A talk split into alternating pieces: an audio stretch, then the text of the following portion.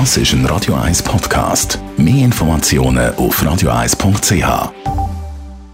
Zeit für unsere Kolumne und am Dienstag immer mit dem Elmar Ledergerber. Die Morgenkolumne auf Radio 1.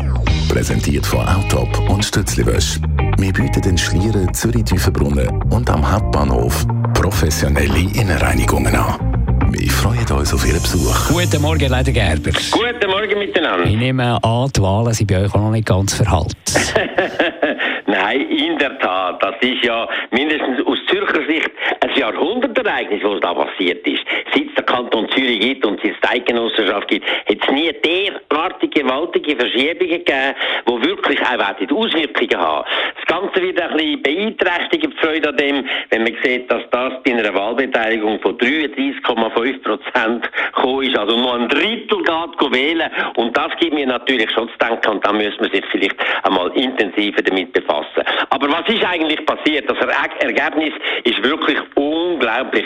20 Prozent der Sitze äh, sind neu übergegangen zu mehr grünen und klimaorientierten Parteien und das ist wahnsinnig. Und was da damit passiert ist, ist, dass die bürgerlichen CVP, äh, die FDP und die SVP ihre absolute Mehrheit verloren haben im Parlament und dass jetzt die Mehrheit auf der links-grünen Seite liegt. Das wird Konsequenzen haben, insbesondere in der Umweltpolitik, in der Klimapolitik, aber auch in anderen Bereichen. Wenn ich denke an Krankenkassenprämien, Verbilligungen und so weiter, wird sich das auch dort niederschlagen. Was aber auch passiert ist, und das ist sehr erfreulich, dass der Frauenanteil gewaltig gestiegen ist und im Parlament liegt heute ist der Frauenanteil heute bereits bei 40 Prozent und bei einem Haar hat es auch äh, tatsächlich einen Wechsel gegeben in der Regierung. Die haben auch eine Mehrheit von der Frauen, einen Regierungswechsel gegeben, dass auch dort linksgrüne Mehrheit gehabt hat. Das ist nicht nur wegen der Klimafrage so, sondern ist auch eine Folge von dem, dass die Mehrheit so ein die Arroganz von der Macht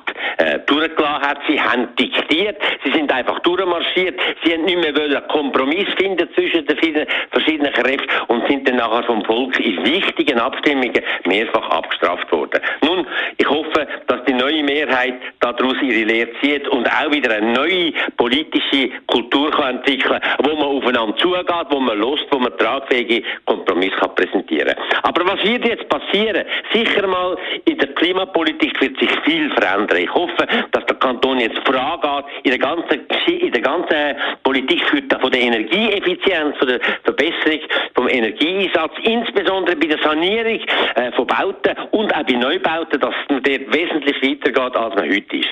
Oder auch beim Einbau von regenerierbaren Energieträgern. Wieso hat Deutschland pro Kopf doppelt so viel Solarstrom als die Schweiz? Weil sie bessere Förderungsprogramme haben. Wir haben in der Schweiz die besseren Solarzellen, aber machen eigentlich nicht. Und Meyer Burger, die super Firma eigentlich, die ist ständig am Leiden. Ich glaube aber, ein Verkehr wird etwas kommen. Die SUV, die ständig mehr Benzin brauchen, mehr, mehr Diesel brauchen, da muss etwas gehen über die Besteuerung von diesen Fahrzeugen, dass ein Anreiz äh, kommt, dass man weiter oben runtergeht. Man hat heute sehr gute Autos, die mit 4 Liter durchkommen, aber die neuen SUV, die sind alle in der 7, 9, 10 Liter pro 100 Kilometer. Da muss sich etwas verändern.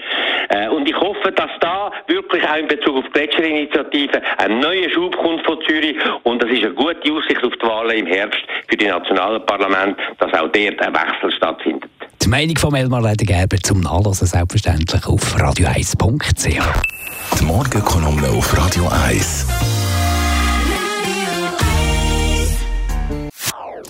Das ist ein Radio 1 Podcast. Mehr Informationen auf radio1.ch.